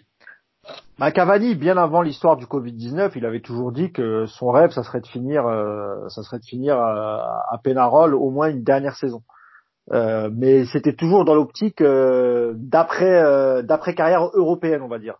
Là, il avait l'opportunité dans l'Atlético. Il y a des papiers en Espagne qui disent que le, le, le contact n'est pas rompu malgré la fin des négociations un peu houleuses qu'il y a eu. On se rappelle des déclarations des, des parents d'Edinson, euh, les déclarations du président aussi de, de l'Atlético, où chacun se renvoyait un peu la balle. Euh, Cavani, c'est que ça, ça reste quand même un, un bel athlète malgré son âge. Je pense qu'il peut encore apporter à, à, à l'Atlético. Et moi, je suis sûr que Simeone, il a pas tiré un trait. Et euh, de toute façon, il aura des contrats en Europe, c'est sûr et certain. Sauf si effectivement il est traumatisé par ce qui se passe actuellement. Il se dit bon bah voilà, euh, je retourne dans mon pays dès maintenant parce que genre c'est la fin du monde. euh, Tu vois ce que je veux dire? Mais euh, a priori, il a, il a de grandes chances de, de trouver un- encore un dernier challenge européen, je pense. Clément, Clément, Ouais. tu le verrais aller où toi? Bah non, bah l'Atletico clairement, parce que euh, bah déjà quand on quand on revoit un peu le niveau de Cavani avant de nous quitter là pour Covid 19, euh, c'était exceptionnel quand même. Il avait un niveau. Le match contre Dortmund euh, en retour, c'est c'est du grand Cavani et je pense que euh, même s'il finira en Uruguay, il a encore euh, à ce niveau-là, il a encore une ou deux belles saisons à faire au haut niveau. L'Atlético, c'est un club qui lui convient pas mal. D'ailleurs, il va bien aider le PSG en fin de saison si jamais la Coupe d'Europe reprend. Mais euh, je le vois pas rentrer en Uruguay. Je le vois finir en Uruguay parce que ça correspond tout à fait au personnage, qui est très attaché à ses terres, etc. Mais euh, mais là, je le Et vois. puis en termes de salaire, euh, un club comme Ouais, on- Penarol, en termes de salaire, qu'est-ce qu'il peut espérer euh, en termes de salaire? Franchement, ça Et en sera plus, 10% de, de, de, de son salaire actuel, quoi. Tu vois, c'est c'est- Ouais, ça. Je précisais que c'était le club, le club, on va dire, le club phare euh, en Uruguay, en première division uruguayenne. Mais évidemment que niveau salaire, c'est compliqué de payer. Après, c'est un ouais, c'est un club qui fait la Copa Libertadores. euh, Tu vois, c'est c'est intéressant quand même pour lui. tu C'est vois, le mais, club euh, historiquement, c'est un des clubs, enfin, les plus connus en Uruguay. Après, il y a, y a aussi, euh, comme on a dit, que le, euh, on a dit que le mercato allait être très particulier cette année. On va, va peut-être y avoir beaucoup de surprises et un club euh, qu'on, auquel on s'attendait pas qui va se manifester, un club anglais peut-être, un Manchester, un- ou un club sud-américain plus plus huppé. On en a parlé, bon, ça a été démenti, Boca Junior, etc. Peut-être les États-Unis également. Je pense qu'on n'est pas au bout de nos surprises. Euh, voilà, Madrid, c'est une ville aussi également beaucoup touchée par le coronavirus. Il peut se passer beaucoup de choses. Euh, moi, je le vois aller à l'Atlético, mais cette année, il y a beaucoup de pronostics qui vont être démentis, je pense. C'est vrai que Yacine, ça pourrait jouer, euh, évidemment, tout est lié à la crise euh, la, la crise sanitaire avec euh, le fait que certains joueurs privilégient plutôt d'autres destinations que ce qu'ils avaient prévu au départ, notamment Edinson Cavani, qui pouvait possiblement peut-être soit aller à Atlético Madrid ou à Naples, en Italie. Ouais, après j'ai envie de dire, de toute façon tous les pays sont touchés et il y en a même, on s'attend à ce qu'ils soient touchés un peu plus tard, etc. Donc bon, je sais pas si ça, ça va rentrer en jeu. Après, ce qui est sûr, c'est qu'il y a qu'en France qu'on se pose la question de savoir si un joueur de 33 ans est encore capable, etc. Euh, en Italie, en Espagne, on se pose pas ce genre de questions. Si t'es si t'es encore en forme, on regarde pas ton âge. Et il y a qu'à voir Maldini, Totti, voilà même plus plus plus loin, un peu plus loin, Abel Balbo qui a joué à la Roma, il avait 36 ans. voilà. Donc donc je pense qu'il y a franchement un attaquant un attaquant de ce niveau-là euh, Aujourd'hui en Europe, malgré tout, euh, il y en a quand même pas beaucoup. Euh, et il peut encore faire deux, deux saisons. Euh, voilà, on avait, en fait, on avait un doute sur ses blessures. Et finalement, euh, sur les trois derniers mois, enfin février, mars, février début mars, on a un peu été rassuré. Il était capable d'enchaîner les matchs. il a, il a repris, il est repassé devant Icardi. physiquement, contre Dortmund, il fait, il fait un match énorme. Donc, euh, donc euh, je pense qu'il n'y a pas de doute, c'est que c'est que juste il était dans une mauvaise passe et voilà. Euh, il y, a, y, a, y a des clubs qui seront sur lui. Après, en fait, ça dépendra que de lui de savoir effectivement. Je pense que le le vrai truc, c'est pas de savoir s'il a envie de continuer, c'est de savoir s'il a envie de se rapprocher de sa famille ou pas. Voilà, je pense que la vraie question elle est là. Euh, pour continuer dans cette page mercato, Mousse, euh, on voulait ouvrir le volet sur un joueur dont on n'a pas euh, parlé parce qu'il est pas souvent noté, on va dire, dans les dans les recrues possiblement du Paris Saint-Germain. C'est un joueur qui évolue du côté de l'Olympique Lyonnais, Oussem Aouar, qui serait très apprécié du côté de Doha, alors qu'il serait pas une piste privilégiée par Leonardo, le directeur sportif résident du PSG, mais plutôt du côté de, Doha au Qatar. Qu'est-ce que tu peux nous dire justement sur sur cette piste d'Oussem Aouar? Bah, en fait, moi, j'avais pas beaucoup de billes sur Awar. Je, même, en fait, quand j'ai, quand j'avais vu passer ça, il y avait, parce qu'il y a des médias qu'on avait parlé, et j'ai trouvé ça surprenant parce que ça ressemble pas euh, à des joueurs que pisterait euh, Leonardo, en fait. Du coup, ça m'a, voilà, je, je, je dis, c'est, c'est bizarre que Leonardo se mette sur un, sur un joueur pareil, quoi.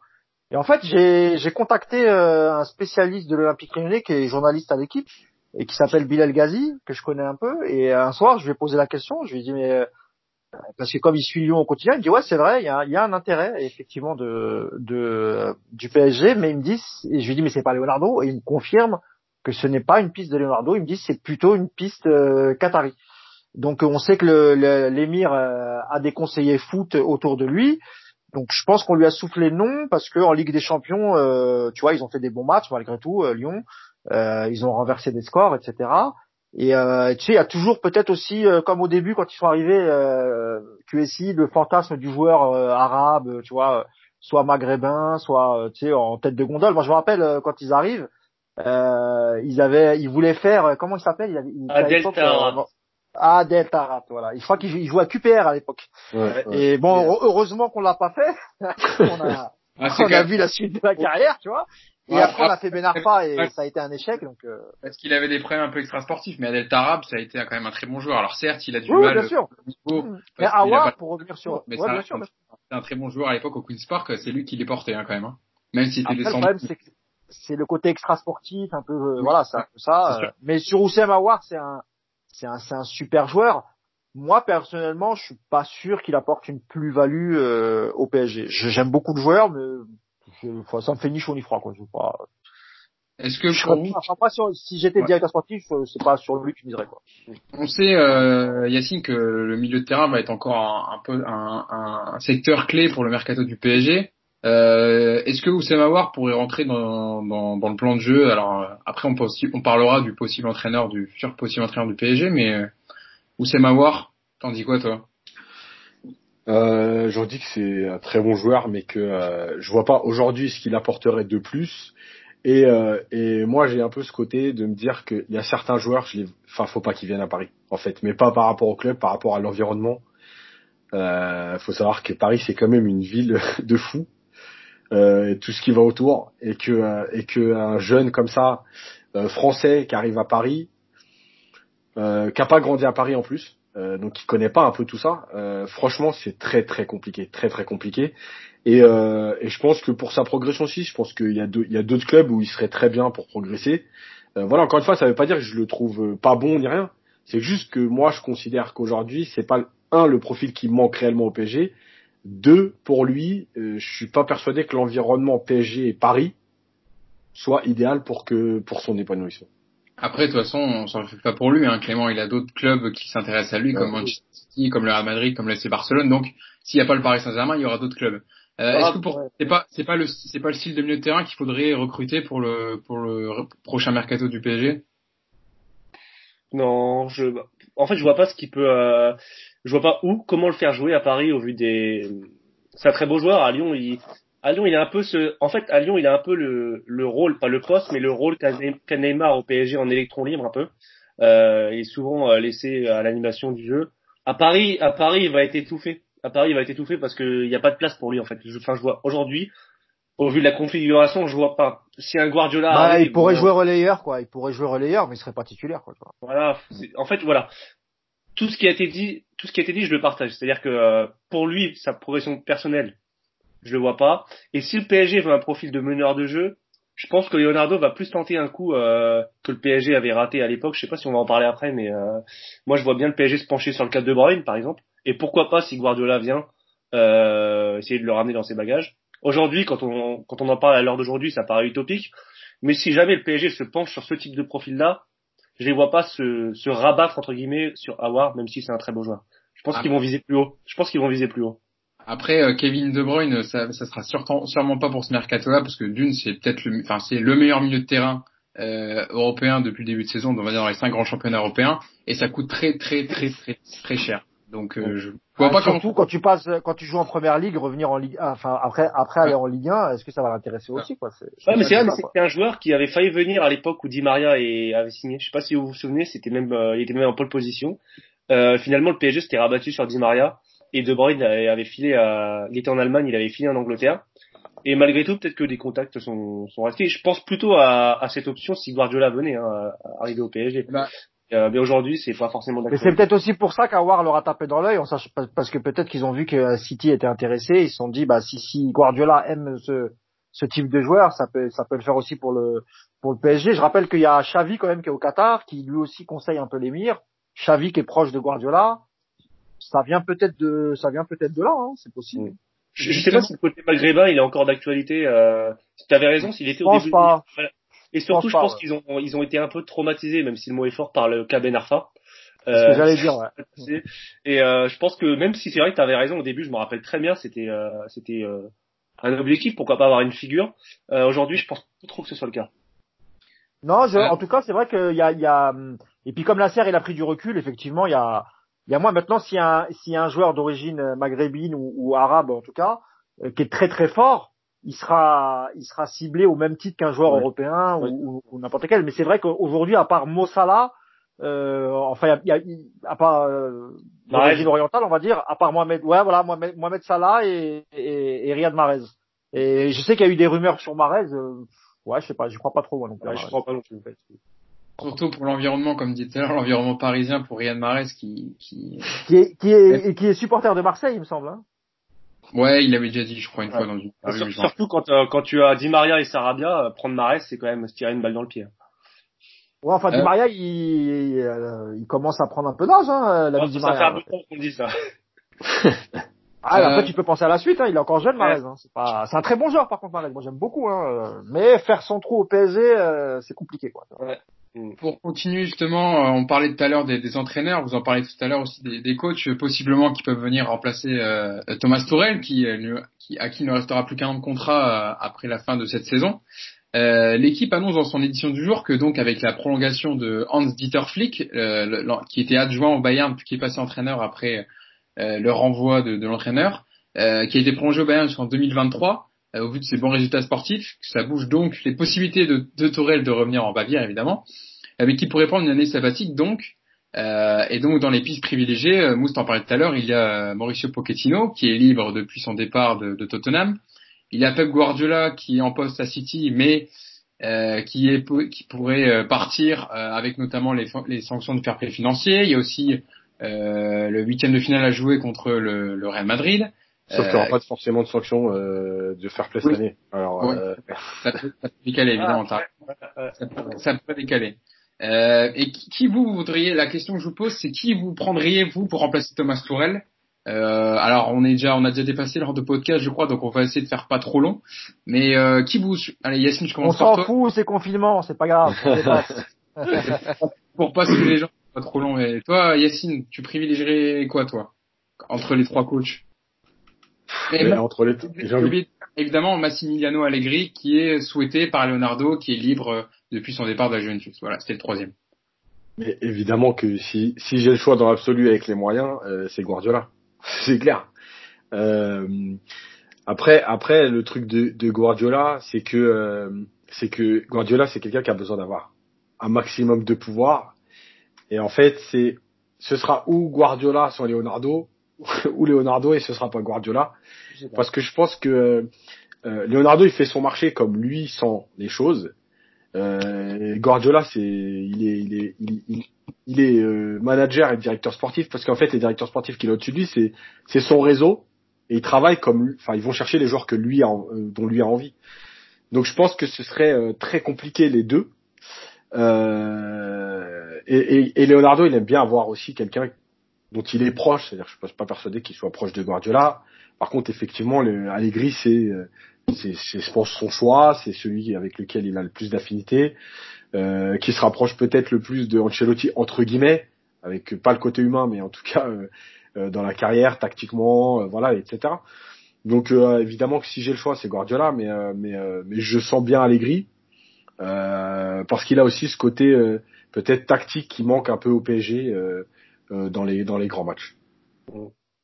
Clément, toi, ouais, bon, En fait, c'est trois trois super coachs, Allegri, Guardiola et Pochettino. Mais c'est comme si tu me présentais trois assiettes et que celle du milieu c'était une grosse côte de bœuf. Forcément, t'es attiré sur la côte de bœuf.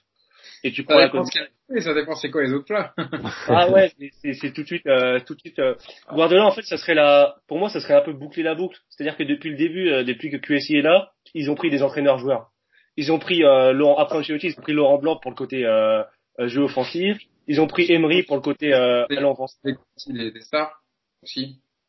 J'ai pas très bien entendu ce que t'as dit, mais euh, mais euh, Tourelle, pareil, il est arrivé avec beaucoup d'intention de jeu. Et, euh, et là, en fait, je pense que c'est un peu leur rêve, c'est un peu leur, leur idylle. Prendre Guardiola, c'est un peu le, football qu'ils euh, revendiquent depuis qu'ils ont racheté le PSG. Et je pense que clairement, c'est euh, c'est l'objectif. Ils ont jamais réussi à l'avoir, mais c'est le en plus, c'est le mec qui procure le plus de football. Donc dans ce PSG là, version QSI, moi je je prendrais Guardiola. Après, euh, après euh, Yacine parlait de, d'éventuels conflits avec Leonardo. Euh, Leonardo, c'est un employé du PSG, c'est-à-dire que si les Qataris disent euh, Léo, tu vas bosser avec, avec Pep, euh, bah il aura pas le choix ou il dégage quoi. Donc je dis, je dis ça, c'est pas aussi facile que ça, on est d'accord. Mais mais ça reste un employé et et je pense pas qu'il aura son mot à dire si les Qataris disent on prend Guardiola et c'est Guardiola. Mousse, qu'est-ce que tu penses de, de tout ça? Bah moi je vais je vais surprendre tout le monde parce que moi j'ai pas du tout envie de Guardiola, mais alors pas du tout parce que ça va être un bordel. Euh, ah non, ça va être un bordel s'il vient Guardiola s'il vient laisse tomber.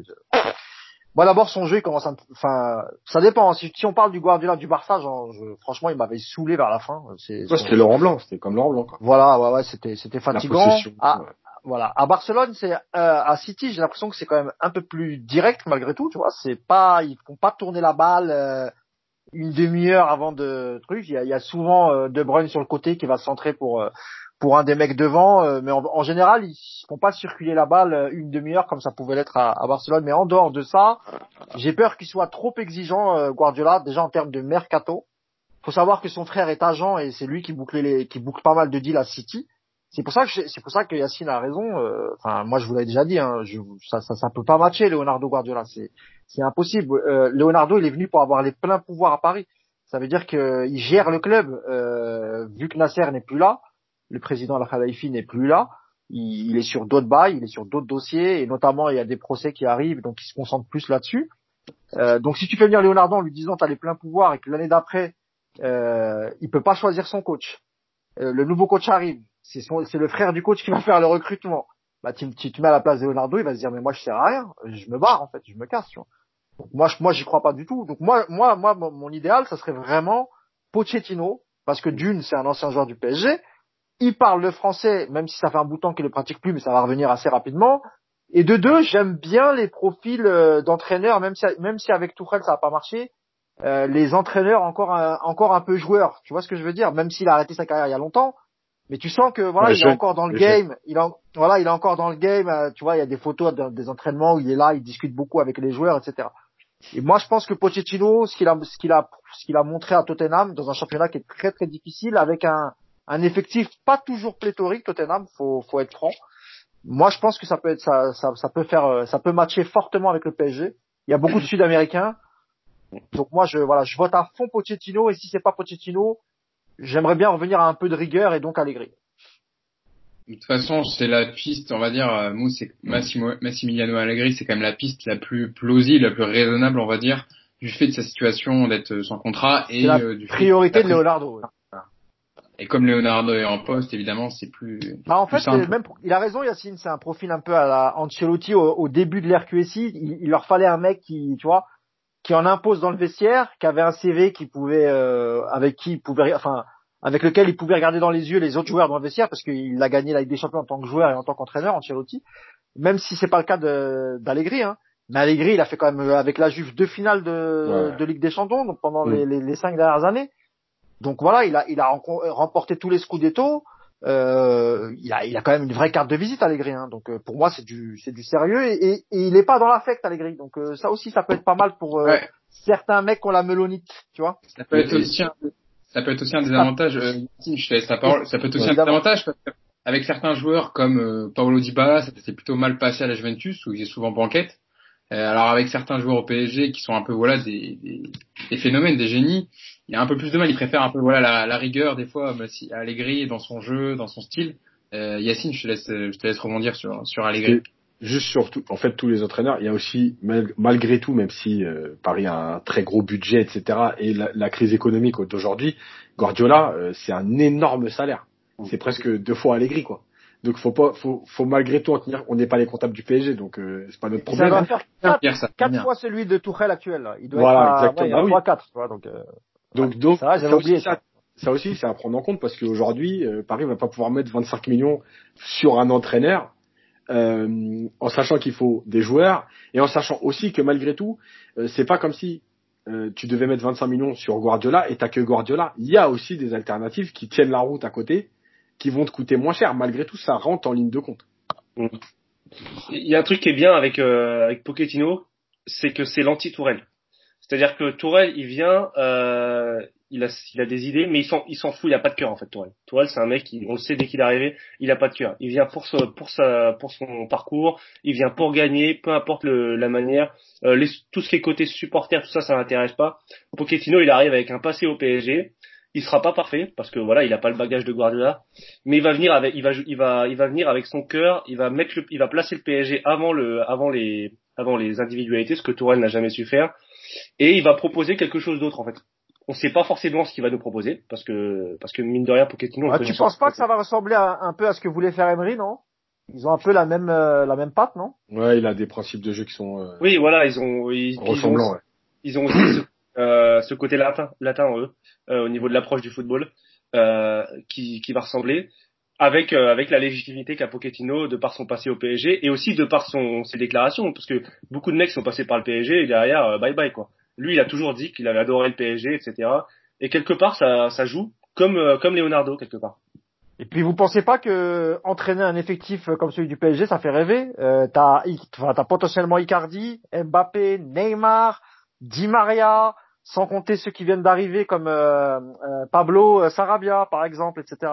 T'imagines Pochettino avec un effectif comme ça, il va se régaler quand même, tu vois. c'est- c'est- Ouais, et puis- c'est- et même pour lui, tu vois, pour son CV et tout, tu vois, c'est pas mal. Ce qui est beau, c'est que Pochettino va faire jouer Paredes, qu'ils se connaissent, donc euh, c'est bien. Ah oui. Eh, c'est pour ça que tu veux qu'il vienne, toi. Ah ouais. Ouais, Pochettino. Après Guard- Guardiola, Guardiola, ça aurait de la gueule sur le banc du PSG en Ligue Mais 1. Clément, il peut, il peut, il peut aussi venir avec euh, Serge Aurier, hein, dont je sais que tu es très très fan, tu vois. Ah, d'ailleurs, vous avez, vu la, commentaire. vous avez vu la petite rixe, euh, la petite rixe sympa entre euh, Jérôme Roten et, et Serge Aurier. Je soutiens totalement Serge Aurier. Voilà. Moi, je soutiens totalement Jérôme Rotten. Voilà. Ah non, parce que Bah, t'as la mémoire courte, il a craché, il a craché sur le virage Auteuil, pareil. Il a fait des, il a fait des dingueries. Donc il aurait mieux, il aurait mieux fallu qu'il s'abstienne, parce que lui aussi à son époque il a des casseroles, euh, Jérôme. J'adore Roten, hein. Mais ce que je supporte pas, c'est ça. C'est parce que t'aimes pas un joueur, tu, le- tu, tu le descends. Et euh, Or- Aurier, il, il a fait ce qu'il a fait. Il s'est fait tailler à l'époque. Nous-mêmes, on a dit qu'on n'était pas d'accord avec ce qu'il a fait. Maintenant, on est quatre ans après. Le gars, il fait une interview en disant que voilà, il a reconnu que ça n'avait pas très bien marché, que son rêve serait de revenir pour être peut-être mieux que le premier passage. Bah voilà, c'est, il y a, y a rien de mal. Pourquoi tu viens derrière et t'essayes de le descendre? Je rappelle qu'encore encore une fois que, que Roten a, a, a eu mal à partir avec les supporters. C'était il y a longtemps, donc vous avez peut-être oublié, mais il a bien eu raison, Serge Aurier, de, de, lui rappeler avec les screens des articles de l'époque. Après, moi, je, suis contre, un retour d'Aurier, mais plus pour, le plan sportif, moins pour le côté humain, parce que c'est vrai que l'erreur, à la rigueur, euh, j'ai bien aimé son côté, euh, son côté, voilà, c'est vrai, j'ai fait des erreurs, mais j'aime le PSG. C'est plus sur le côté sportif où je suis pas fan du défenseur. Mais euh, pour revenir à moi, parenthèse, bien. Moi, perso, bien. Parenthèse, parenthèse sur Roten, euh, il avait quand même un c'est vrai que ça a été parfois tendu mais c'est parce qu'il mettait toujours l'intérêt du PSG au-dessus. Il s'est toujours battu contre les tirs au flanc dans le vestiaire. Euh, parce qu'à l'époque on se rappelle quand même le PSG il y avait pas mal de mecs qui se planquaient. Et lui au contraire il avait des coronesses comme on dit. Il allait à, à l'affront aux supporters quand euh, quand voilà parce qu'à l'époque faut se souvenir que les mecs ils se faisaient caillasser au camp des loges euh, ils se faisaient siffler à domicile. Et c'est vrai que Roten il allait même plus au front que le capitaine Paoletta à l'époque. Il disait voilà lui c'est un vrai parisien il avait envie que le parc soit derrière je suis pas son avocat et Dieu sait qu'il en a fait des conneries, mais euh, mais à l'époque c'était c'était vraiment pour l'intérêt du, du groupe et du PSG. C'est marrant ce que tu dis sur Paoletta, il avait raconté une anecdote, je crois que c'était Sami Traoré qui l'avait raconté, euh, je crois que c'était dans l'équipe 21, et ben un, jour les, les, ultras ils ont débarqué au camp des loges après une énième défaite, ils voulaient en découdre. Hein. Les mecs ils, ils étaient venus pour rentrer au camp des loges et, et, et se taper en fait, tu vois. Et, Traoré il avait raconté que Paoletta il était parti se cacher dans les chiottes, il était mort de peur apparemment, tu vois. Et ça, ça m'avait bien fait rire, tu vois. Et finalement, ça, je ne veux pas qu'on serve de ce podcast pour dénigrer l'aigle des Açores, s'il vous plaît. ah non, pas du tout, mais c'est c'est pour Paoletta bien évidemment. Bon, en tout cas, Yacine, c'est toi qui dois faire l'arbitre. Hein. C'est toi qui dois... ah, pour la fin du podcast, là, je... Voilà, moi, tu, moi, je soutiens, moi, je soutiens aucun des deux, franchement, leurs histoires de réseaux sociaux, de se ouais, je te dis, franchement, pas te mentir, j'en ai plus rien à foutre, quoi tu conclus bien le podcast, Yacine. Merci à vous de nous avoir écoutés dans ce podcast. Ah, euh... juste un mot, Hugo. Euh, ouais, mais sans développer. Hein. Il y avait la question du joueur de Ligue 1, si on, si on devait en, en, choisir un seul, ah, ah, oui, en 30 secondes. Ah, Moi, c'est, c'est, c'est Memphis Depay à 1000%. J'aimerais bien le voir au PSG. Je suis sûr qu'il apporterait beaucoup. J'adore ce joueur. Ouais, j'adore ce joueur. Voilà, c'est juste pour dire ça. Et je laisse la, la parole aux autres. Alors, pour, pour conclure, donc on avait dit quel joueur de Ligue 1 vous prendriez au PSG Pour le PSG puisque Depay a été pris et c'est vrai que j'adore aussi Depay, euh, moi je prendrais Wissam Ben Yedder parce que euh, mine de rien ça fait plusieurs saisons qu'il est euh, qu'il est au top et s'il faut prendre aujourd'hui une doublure ou même un bis à Icardi, Ben Yedder on sait qu'il répondra présent et en plus il a un profil technique qui qui match qui matcherait bien avec les mecs de devant. Mais moi, ça, va, moi, ça va, il a il a pas dit Benedetto, ça va. Oh non. il a hésité. On, on va pas le trahir, mais on va, il a hésité avec les euh, moi, j'avoue que avant de te laisser la parole, euh, Yacine, j'aurais pris Ben Yedder aussi parce que non seulement il serait pas le remplaçant, mais je pense qu'il serait le titulaire parce qu'il a toutes les qualités pour justement ses qualités techniques. Il sait s'adapter aux joueurs qu'il a à côté de lui, il sait évoluer tout seul en pointe. Il l'a fait du côté de Séville euh, magnifiquement et à Monaco, il brille dans un dans une équipe où ça a été parfois compliqué, certes, il y a un très bel effectif, mais il n'y a pas beaucoup d'organisation, de, coordination, on va dire, entre les, les joueurs. Et je peux vous dire qu'il met toujours ses 15 buts à chaque fois, à chaque saison. Et c'est quand même très fort pour un joueur, voilà. Donc Wissam Ben moi je prendrais un milliard de fois au Paris Saint-Germain. C'est un attaquant typiquement qui s'intégrerait directement et qui, qui a la même qualité que les joueurs à côté de lui. Yacine, je te laisse euh, donner ton, ton joueur. Ouais, je sais que je vais me faire charrier parce qu'après on va me dire ouais les origines et tout. Mais moi franchement c'est Atal. Ah, ah l'Algérien, l'Algérien a parlé. Bah, c'est vrai. Non, mais évidemment que peut-être qu'il serait pas algérien, j'aurais pas dit ça. Mais, euh, à droite, on a quand même pas des. Voilà. Et eh, Meunier est tellement nul que t'as as raison. Non, mais je veux dire, en plus, franchement, des latéraux, en plus, il y en a quand même pas tant que ça. Ouais, mais Atal, Atal, c'est plus un latéral droit, hein, faut dire la vérité, hein. C'est un ailier maintenant, Atal, c'est fini. Euh. Non, après, il a joué, il a joué ailier parce que à Nice, il y avait des difficultés euh, au niveau des postes d'ailier et d'attaquant, mais de base, il restera, quand il joue avec l'Algérie, il joue à droite, il joue arrière droit. Non, mais il est, il est vachement attiré par le, le ah côté ah, Après, le truc, c'est que Atal, ça peut être limite en Ligue des Champions. Par contre, en championnat, quand tu domines les matchs et tout, c'est, enfin voilà, il va se faire plaisir. Après, c'est vrai qu'en Ligue des Champions défensivement, ça peut peut-être poser problème, mais en tout cas, voilà, c'est, bah, il, a, il avait été approché par, euh, par Antero Henrique. Euh, il avait rencontré deux fois euh, l'année dernière, avant la fin de saison, son, son entourage. Bah, il a pas eu de, ça n'a pas été plus loin. Quoi. Mais en tout cas, lui aussi, je pense, c'est une piste qui coûte assez cher, parce que vu comment il est courtisé, un arrière, un arrière droit de ce niveau, c'est quand même les, des postes très concurrentiels. après, après, il appartient à Nice. Hein. Il appartient à Nice. il appartient à Nice. Et sa blessure, elle peut avoir un peu freiné le, le montant aussi. C'est peut-être le, enfin, s'il y a un club à qui mon avis, 45, 45, il peut partir, ça va. largement. Hein. Jean-Pierre River, c'est quand même un très bon négociateur pour ses transferts. Il, il est quand même assez bon dans, le, dans la négociation de, de transferts. Bon, cette fois on a été complet, Mousse. Quelque chose à rajouter ah ouais, super. Ah non non, à part euh, faites attention à vous et respectez ah, le confinement. Euh, ça fait plaisir de s'être réunis une deuxième fois pour ce podcast. Voilà, ça me fait plaisir de parler un peu de foot et de parler d'autres choses euh, avec avec ce contexte un peu pesant. Euh, merci de nous avoir écoutés, de nous avoir suivis dans ce podcast, euh, dans ce podcast hors jeu capital spécial confinement, on va dire le deuxième de la série. Il y en aura d'autres évidemment parce que euh, pour l'instant la période n'est pas près de se terminer de confinement, donc on reste bien chez nous, mais on continue à être là pour vous, voilà pour les membres, les gens qui suivent Paris United. Merci Yacine, merci Mousse et merci Clément d'avoir été avec nous pour ce podcast. Et puis on vous dit restez chez vous, prenez soin de vous et de vos proches et on se dit à la prochaine. Salut tout le monde. Ciao. Ciao. Ciao.